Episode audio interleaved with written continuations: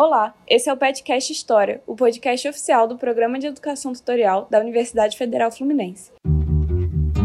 Trabalhadores do Brasil. Porque entiende que el enemigo es uno. Assim sendo, declaro vaga a presidência da República. Filhotes da ditadura. Todas as fronteiras da Alemanha Oriental estão abertas. Vai todo mundo perder. Isso é uma mentira, é uma pantomima, uma patuscada. Eu sou Giovana Vermelinger, integrante do PET, e tô aqui hoje com Giovana Teperino e Juliana Veloso. Oi, gente. Oi, gente, tudo bem? Bom, dia 21 agora de abril foi feriado de Tiradentes e hoje a gente está aqui para falar justamente de Tiradentes, ou melhor, da Inconfidência Mineira, o, o movimento cujo Tiradentes foi um aí dos, dos principais cabeças. E a gente quer aqui nesse podcast é, falar um pouco, levantar alguns tópicos que a gente acha interessante sobre o movimento da Inconfidência Mineira. Mas então, gente, antes da gente falar sobre a Inconfidência Mineira, vamos relembrar vocês a seguir a gente nas redes sociais. O nosso Instagram é PetHistóriaUF, no Twitter é arroba Pet História, no Facebook Pet Niterói, e também estamos no YouTube como Pet História. Bom, a nossa ideia aqui nesse episódio é levantar alguns tópicos e debates que a gente acha interessantes sobre a Inconfidência Mineira. O que a gente vai fazer aqui não é narrar todos os acontecimentos dessa Inconfidência, porque já tem muito material produzido sobre isso e até é muito de conhecimento geral. Só que a gente acha que de, desse movimento saem algumas correntes e algumas consequências, alguns debates que geram algum tipo de confusão ou podem ser algum tema interessante para a gente debater e questionar. E é isso que a gente vai fazer aqui. Mas primeiro a gente vai voltar então para o contexto das Minas Gerais nesse final do século XVIII aí, já que a Inconfidência acontece em 1789, mesmo ano da Revolução Francesa. E vamos então voltar o nosso olhar para essa região aí das Minas Gerais no final do século XVIII. Primeiro, então, essa, essa região é muito conhecida pela produção aurífera, né, que começou ali no início do século XVIII. E aí a gente gostaria de lembrar do episódio do, de Guerra dos Emboabas, que se passa justamente nesse contexto de descoberta do ouro, de procura pelo ouro, que também foi muito conturbado, né, com os paulistas, bandeirantes que se aventuravam para descobrir o ouro, e também com os emboabas, os forasteiros, né, de outras regiões do país que foram para a região das Minas assim que o ouro foi descoberto. Enfim, lembra, volta lá nesse episódio, escuta, porque essa região aí é uma, uma região muito importante para o Brasil colônia e tem vários, várias coisas importantes para você entender o contexto das Minas Gerais ao longo do século XVIII e agora no finalzinho com a, com a Inconfidência Mineira que a gente vai falar hoje. Bom, o século XVIII é conhecido como o século do ouro, né? O ciclo do ouro aqui, como é bem tratado lá nas aulas de história, porque a produção aurífera foi expressiva, né? Durante esse século, era realmente um polo de, de, um, de uma importância econômica muito grande para o Brasil. Só que a produção aurífera, ela gera um dinamismo social e econômico muito grande na região, porque não é só a extração do ouro, né? Também tem as casas de fundição, a, a montagem das barras de ouro e também o escoamento desse ouro, né? Vamos lembrar que Minas Gerais não tem porto, então levou uma grande, uma grande construção de estradas e de rotas para escoar esse ouro mas também muita gente foi morar nas Minas Gerais em busca do ouro, que também que já fazia extração do ouro do diamante, que também no, no distrito diamantino. Então, as pessoas precisavam comer, precisavam fazer as suas trocas de mercadoria, de é, indústria têxtil, que vale ressaltar também, foi instaurada com o período que Pombal estava como, como dirigente aqui. Então, as Minas Gerais eram uma região muito dinâmica socialmente falando e economicamente falando. Tinha grande circulação de mercadoria, de pessoas, e uma região muito próspera, porque esse século, justamente, século XVIII, gerou um enriquecimento muito grande de quem trabalhava com ouro, de quem conseguiu extrair o ouro. Mas o período de maior é, concentração e produção aurífera foi justamente no século XVIII, no início até o meio. Só que o ouro, é, ele não é infinito, né? As minas, elas se esgotam e a produção vai caindo, que foi o que aconteceu mais pro final do século, né? No final da segunda metade, aí mais ou menos no, no momento que a gente está tratando. Porque justamente de uma, de uma produção, de uma extração do ouro muito rápida, pelo, tanto pela coroa, pelo incentivo da coroa, pela euforia que causou na colônia, essa extração do ouro foi muito intensa. Então, o ouro, as minas que, que foram descobertas e exploradas já não estavam rendendo no final do século XVIII o mesmo que elas rendiam no início do século. Só que, ao mesmo tempo, a coroa portuguesa, que precisava arrecadar impostos a partir do ouro, que era uma grande fonte de, de, de renda para a coroa, estava pressionando os, os extratores de ouro aqui justamente para dar esse retorno financeiro através dos impostos. Alguns impostos muito, muito conhecidos aí dessa época do ouro nas minas é, por exemplo, o quinto, que a partir do estabelecimento das casas de fundição nas Minas Gerais, todo o ouro que era extraído devia ser levado a essas casas de fundição da coroa portuguesa para eles serem é, fundidos e depois é, transformados em barra de ouro com o selo da coroa para evitar o contrabando, que, como vocês podem imaginar e devem saber, era imenso. Porque, é justamente por causa de tantos impostos que a, que a coroa botava sobre esse ouro. Mas enfim, todo mundo que levava o, o ouro extraído para essas casas de fundição deixava lá para a coroa um quinto, que é o imposto, né, sobre esse ouro. E a, a coroa, ela tinha uma meta de extrair 100 arrobas de ouro a partir do quinto. Ou seja, de todo o ouro extraído, de todo um quinto do ouro extraído por todos os habitantes aqui, um quinto devia dar 100 arrobas e essa era a meta da coroa. Você deve imaginar como a produção foi expressiva no começo do século XVII que essa meta era batida muito fácil. E realmente. Só que com o esgotamento das minas já no final do século, essa, essa meta já não era mais batida. Ou se era batida, era muito custo. Então, existia também um imposto chamado é, derrama, que era sobre esses 100 arrobas. Caso não fosse extraído esses 100 arrobas a partir do quinto, a coroa podia usar de outros bens das pessoas que extraíam ouro para dar esses 100 arrobas, para dar o valor desses 100 arrobas. Então, basicamente, era a possibilidade da coroa pegar seus outros bens até dar esse valor que ela precisava fechar no final de um ano. Então, a gente pode imaginar o contexto dos extratores de ouro que já sofriam bastante com esses impostos sobre o produto que eles trabalhavam e ainda com a iminência da, da coroa decretar essa derrama e eles terem que dar os seus próprios bens para compensar essa extração do ouro, que já estavam quase esgotado. Bom, então acho que deu para passar bem pelo esse contexto das Minas Gerais. O que eu quero aqui passar é que realmente era uma região muito próspera, muito dinâmica por conta dessa extração aurífera e de tudo, de tudo, todas as consequências dessa, dessa produção, que tinha uma elite que enriqueceu a partir do ouro e era uma elite colonial diferenciada, porque eram essas pessoas enriquecidas pelo ouro que buscavam mais, mais informação intelectual, principalmente vindo da Europa, que é outra parte bem importante também que está presente nessas Minas Gerais. Na Europa, o que, que, a gente vai falar daqui a pouco, tinha também um contexto intelectual muito rico e muito é, próspero, muito novo, de ideias novas nascendo.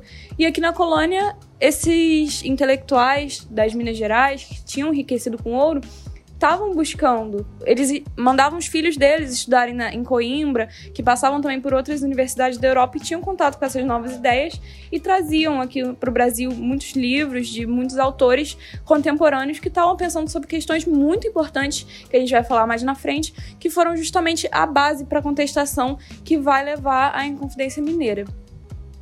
Então é isso. Por enquanto a gente tem que ter em mente que tinha essa elite intelectual que estava insatisfeita com os impostos da coroa, que estava na iminência de sofrer uma derrama, mas que também estava consumindo ideias do mundo europeu que estavam florescendo, e é justamente delas que a gente vai falar um pouco agora, porque elas realmente são muito importantes para a gente entender a base desse movimento. Então, Juliana, fala um pouquinho pra gente de como estava esse contexto intelectual europeu, quais eram essas ideias que influenciaram os Inconfidentes aqui no Brasil. Sim, Giovanna. Então, esse era um momento de forte entre os pensadores iluministas sobre conceitos importantes, até os dias de hoje, como Estado, República, indivíduo, liberdade. E esses conceitos estavam sendo repensados porque muitas vezes o seu sentido remetia ao sentido forjado lá na antiguidade, na Roma, na Grécia, por exemplo, é, mas que não mais se adaptavam ao mundo moderno, né, no contexto de crise do antigo regime. Então existia essa necessidade de adaptar e reformular esses conceitos. Inclusive, é, o conceito de república, é importante a gente lembrar que o conceito de república para os inconfidentes mineiros não é o mesmo conceito de república que a gente tem hoje. E também não era o mesmo conceito de república que tinha na Grécia Antiga, por exemplo. É, O principal intelectual que a historiografia aponta como sendo é, mais ou menos a base do pensamento de república dos Inconfidentes era Montesquieu.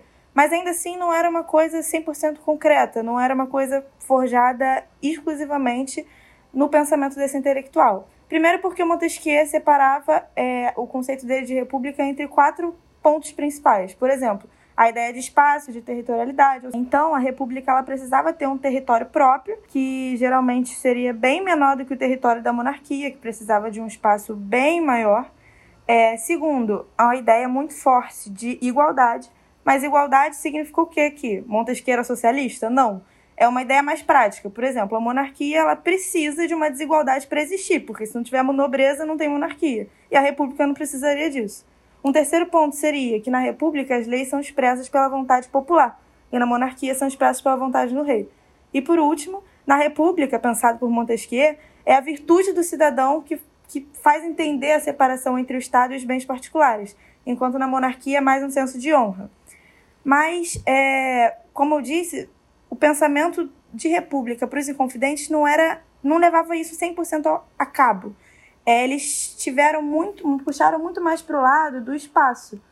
É, da, da, sensação, da sensação não, mas da, da ideia de que a República precisa ter esse território bem delimitado e que não é tão grande quanto o espaço da monarquia. Esse é um ótimo exemplo de como os conceitos mudam ao longo do tempo. E é o, o ponto de partida para a gente começar a entender a Confidência Mineira e os próprios personagens é, provenientes dela. Por exemplo, Tiradentes, que é o mais importante de todos. A igualdade da Revolução Francesa, que aconteceu logo depois, não é a mesma igualdade que a gente fala hoje em dia. A liberdade, igualdade e fraternidade para eles lá não era a mesma coisa que a gente pensa hoje no século XXI. E da mesma forma, a República dos Inconfidentes não era nem igual à nossa República e nem igual à República da Proclamação da República, que foi naquele momento mais ou menos que o Tiradentes passou a ser um herói nacional, um século depois do fim da Inconfidência Mineira. Então, os mineiros tinham muito da ideia de República do Montesquieu, mas alguns pontos não eram tão frisados. O ponto mais frisado e mais importante na, na questão da Inconfidência Mineira era mesmo a questão do espaço, do território circunscrito. E quando a gente analisa os registros de depoimentos dos inconfidentes mesmos os, e os fragmentos dos discursos documentados que chegaram até a gente, a gente vê que eles não foram muito além dessa ideia o projeto político não, não tinha uma ideia concreta, por exemplo, de um sistema de governo muito mais participativo, seja de uma democracia participativa ou então de uma democracia direta mesmo. O ponto central aqui é que, para a gente fazer um debate historiográfico sobre esses grandes eventos aclamados da história do Brasil, a gente precisa desconstruir essa ideia de uma continuidade heróica dos agentes políticos que foram e que são até hoje celebrados no país ao longo de todo esse tempo. Porque, segundo a narrativa que se construiu, seria mais ou menos assim.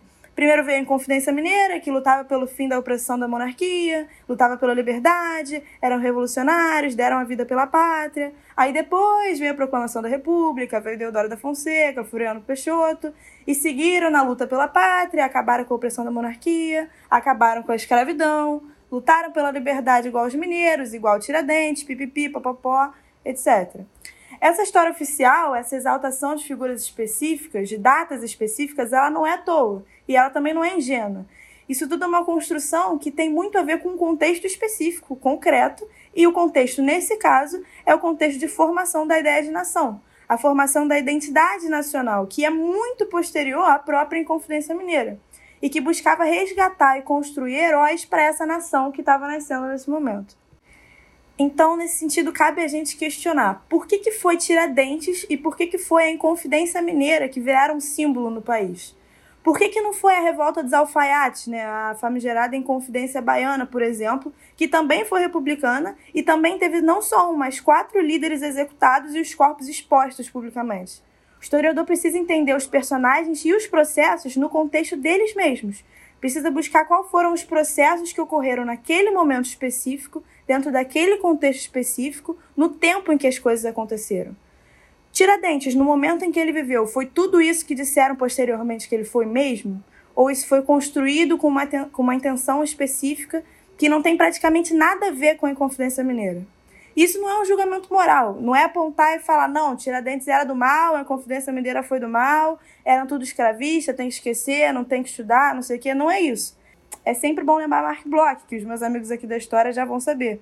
O historiador não é juiz, mas essas são questões que a historiografia precisa fazer para não ter como pressuposto para o seu objeto de estudo processos históricos de uma outra época que não é a época que ela estuda. Agora, traduzindo isso, botando na tecla SAP. Se a gente estudar em Confidência Mineira e parte do pressuposto de que eles lutavam pela liberdade, lutavam contra a escravidão, lutavam pelo fim das colônias, a gente vai estar incumbindo nesse momento ideias que são muito posteriores e que foram construídas em um contexto histórico específico, o contexto de formação da identidade nacional, de criação de heróis para a pátria e para a república que estava sendo instaurada. Isso é anacronismo. E é perigosíssimo porque o anacronismo distorce a realidade de forma que não é nem um pouco ingênua, não é nem um pouco ao acaso. Hoje mesmo a gente percebe isso muito facilmente quando pessoas como o senhor Leandro Narlock, autor de vários best-sellers supostamente históricos, diminui o tráfico transatlântico, por exemplo, e a própria escravidão moderna, com base de que, ah, não, porque na antiguidade já existia escravidão, ou então na África já tinha escravidão antes dos europeus levarem para as Américas. Você aproxima dois contextos e duas realidades que são completamente distintas, são completamente complexas, com base em um conceito comum. Nesse exemplo que eu dei, seria a escravidão. E no caso nosso tema do podcast hoje, seria a república, a liberdade, por aí vai. Então não adianta a gente buscar nos Inconfidentes o, o republicanismo, o anticolonialismo e a busca pela liberdade do século XIX ou do século XX e XXI, porque os Inconfidentes estavam no século XVIII.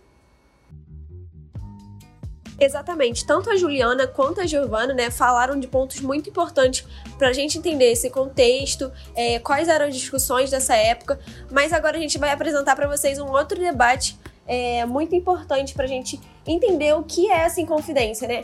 E o, no que ela se difere das outras é, rebeliões, das outras revoltas que tiveram nessa época no Brasil, né? Então, continuando nessa linha mais historiográfica, é, vamos entrar mais nas definições do que era cada coisa para a gente entender como a Inconfidência tinha suas questões únicas. Então, uma conjuração seria um movimento mais pequeno, fechado, geralmente feito por, por poucas pessoas ou mesmo por um, um grupo bem pequeno e que eles em si planejam um ato político, né? Um ato mais é, pode ser tanto pequeno quanto numa grande escala. Já a rebelião, que também a gente ouve muito falar durante essa época colonial, é, como motim também, né? Que a gente escuta aí durante as aulas de história, é um movimento mais aberto, onde todos podem participar. Não tem muito essa especificidade de ser é, um, um, grupo específico ou um, um assunto muito específico. É um movimento mais aberto em si mesmo. Outra definição que a gente escuta muito nas aulas de história e por aí nos debates públicos é sobre revolta nativista. Essa revolta era um movimento é, idealizado por políticos e pela elite, é, muito pelos filhos dessa elite brasileira também, que viajaram para a França para estudarem, que é aquilo que a Giovana falou já no início, né, sobre o contexto, e que eles pegavam essas questões mais voltadas com o iluminismo e traziam para o Brasil. Então eles se viam num Brasil é, do período colonial com muitos é, arroxos fiscais e reformas administrativas e eles prezavam deles lutarem pelo que eles achavam que era direito deles, como elite. E então a gente chega na nossa, no nosso foco desse episódio, né? O que era uma inconfidência? A Inconfidência, diferente dessas outras revoltas, é, ela queria de fato romper com o rei e obter uma independência nacional. Não uma independência como foi a independência do Brasil, nacional do Brasil. Não era isso. Na realidade, a independência que eles prezavam era mais voltada para a região em que ela acontecia. Se ela aconteceu em Minas, eles queriam a independência de Minas, em específico, e não do Brasil num todo. Eles não viam o Brasil como Brasil enfim, um Brasil unido, sabe? Eles não se viam como brasileiros, como identidade brasileira. Então, a Inconfidência, na verdade, é um, basicamente um determinante legal que enquadra todos aqueles que fizeram algo contra o rei ou conspiraram contra a coroa. E ela teve muita influência do, desses ideais iluministas. Bom, agora que você entendeu qual é a explicação da Giovana do que é Inconfidência, do que é conjuração, rebelião, revolta, eu queria lembrar que a gente já falou muito desses temas aqui, justamente se você já escutou os episódios da série de revoltas, até no episódio 1, introdutório, que a gente debate um pouco sobre até revoltas nativistas, sobre a questão do poder régio. A gente tratou a revolta aqui da colônia, a gente tratou a revolta do império, da república. Então, se você se interessa por esse tema, tem muito episódio aqui do Petcast que você pode voltar lá e ouvir. Bom, o que a gente queria com esse episódio é justamente levantar alguns temas que a gente acha importantes, como o contexto que aconteceu a, a Inconfidência Mineira, o que é uma Inconfidência, e também essa, esses anacronismos que está cercado na, na Inconfidência Mineira pela proporção que ela tomou a partir da, da proclamação da República. Por exemplo, a atribuição de um caráter nacionalista, que é completamente incompatível com tantas proposições do movimento quanto o Brasil à época, que, como a Giovanna e a Juliana falaram, não se entendia como um Brasil unido tal qual a gente conhece hoje, nem como a República tentou né, forjar esse movimento. Por exemplo, até se a gente pensar em estratégia militar dos próprios inconfidentes, eles tinham um número de soldados que podiam ser dos escravizados, dos próprios inconfidentes, que eles é, tinham disponíveis como soldados, mas só que não era suficiente para fazer uma ofensiva para conquistar outro lugar do Brasil, para para agregar justamente outros lugares à força ao movimento. Enfim, era um contingente muito pequeno, mas para defender mesmo a região das Minas, sempre ligado né, às principais cidades ali dos próprios participantes, para defender em caso de alguma ofensiva. Então, todo o pensamento, toda a questão de independência era para a própria região das Minas, não se, não se estendia ao Brasil, então não tem nem sentido a gente colocar o Tiradentes como herói nacional por conta disso. Então, também por conta de outras muitas coisas que a gente já tratou nesse episódio. É importante, então, a gente entender que isso é fruto de uma época e é voltar lá na programação da República na necessidade de cunhar heróis, marcos, datas para representar o Brasil. Nessa época que a monarquia foi derrubada, os republicanos não queriam buscar essas referências no período anterior. Então, eles foram até antes da colonização, como foi o caso do romantismo, que voltou lá para os indígenas para exaltar eles como uma figura nacional. Então é tudo forjado e Tiradentes não foi diferente. É isso que a gente quer frisar aqui no, no episódio, que é uma, é uma identidade forjada, que vingou muito bem, que até foi naturalizada, né? Tiradentes como herói nacional, como um homem à frente do seu tempo, que lutava pelos ideais de liberdade, de igualdade, de independência. Só que às vezes a gente pode confundir esses ideais com o que a gente entende hoje como esses conceitos, mas na realidade era uma época muito distante, com esses conceitos completamente ainda sendo reformulados e mesmo assim não eram os conceitos que estavam lá na Europa. Eram adaptações, eram entendimentos dos inconfidentes sobre esses conceitos.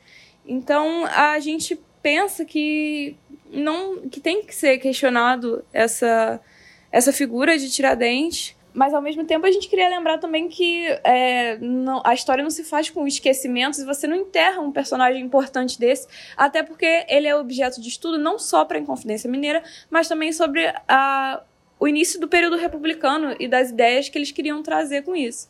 Tiradentes, a gente não está tentando aqui falar que ele foi irrelevante ou que não teve importância em Confidência Mineira, porque pelo contrário, esses movimentos de inconfidência, de contestação da, do poder régio, eram justamente ah, os tremores do, do furacão que causou o iluminismo e todas essas ideias de liberalismo na Europa sendo sentidas aqui no Brasil, de, porque esses movimentos deixavam claro que o antigo regime, que o poder rege, a coroa portuguesa, estavam já enfraquecidos. Então a gente tem que olhar para esse período. Tiradentes é sim uma figura importante, justamente pela sua condição social, que muita gente já deve ter ouvido, né, que ele era o menos membro da elite, né? Ele não era tão, tão rico quanto os outros inconfidentes e foi o único que teve pena de morte e esquartejamento. Então, todo o movimento é importante para a gente entender várias coisas, não só a própria Inconfidência, né, como a gente falou, e por isso a gente está trazendo aqui essas reflexões para falar sobre o não só sobre Tiradentes, mas sobre o movimento como um todo e sobre as, as discussões que permeiam né, esse tema. E vamos para os créditos. É, a apresentação, o roteiro e a produção foram feitas por mim, Giovanna Teperino, minha amiga Giovanna Vermelinger e minha outra amiga Juliana Veloso.